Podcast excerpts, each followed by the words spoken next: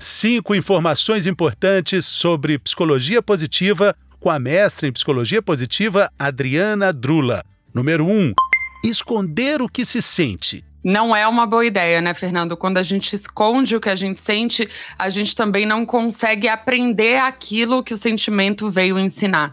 Então, esconder o que sente nunca é uma boa opção.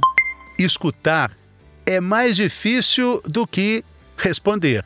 Sim, a gente escuta querendo responder, né? E às vezes escutar traz um desconforto, né? Inclusive quando a pessoa está é, nos contando algo que é difícil, é, nos contando sobre algum sofrimento. Então a ideia é que, que a gente consiga, né? É, apoiar a pessoa e também a gente mesmo, porque nós somos seres empáticos, para que a gente escute mais, né? Em vez de escutar para responder. Propósito e felicidade são questões completamente diferentes. Sim. A felicidade tem a ver com aquele senso de satisfação, né? E ela é a primeira que vai embora quando tudo dá errado. Né? Já o senso de satisfação com a vida tem a ver com o propósito, tem a ver com fazer coisas que têm valor intrínseco, né? Que são importantes para você. Então, estar junto da família é uma coisa que traz sentido para a vida. Acrescentar valor para o mundo e para o outro, né? É uma coisa que traz propósito. E certamente é isso que segura, né? Que nos ajuda a segurar o reggae quando tudo vai mal. Cuidado com a positividade tóxica. É, a positividade tóxica, ela é, é, a ditadura da felicidade, né? Que não permite que a gente entenda o que está acontecendo de verdade dentro de nós.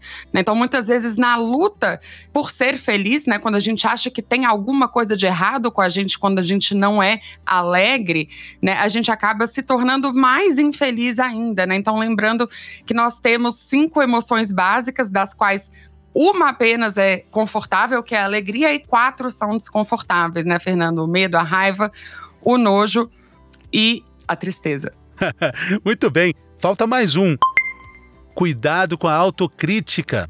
A autocrítica é um problema. Se a gente for pensar, é, quando a gente vive com nós mesmos, né, com um autocrítico que tá ali o tempo inteiro apontando os nossos defeitos, o que a gente não faz bem, como a gente é ruim, como a gente é inadequado, na verdade, é como se a gente estivesse vivendo um relacionamento tóxico com um ser que está dentro da nossa cabeça e conosco 24 horas por dia, né? E, e incrivelmente, é, a gente se, se, se autoriza a falar né, muitas coisas ruins para nós mesmos, mas na verdade os efeitos é, desse diálogo interno tóxico, ele é o mesmo do que viver um relacionamento abusivo, né? A gente vê a baixa da autoestima, por exemplo, é um deles, né? A depressão, a ansiedade são outros, então bastante importante a gente cuidar da gente como a gente cuidaria das pessoas que a gente ama. Obrigado, Adriano. O episódio completo tá te esperando, é só apertar o play. Valeu, pessoal.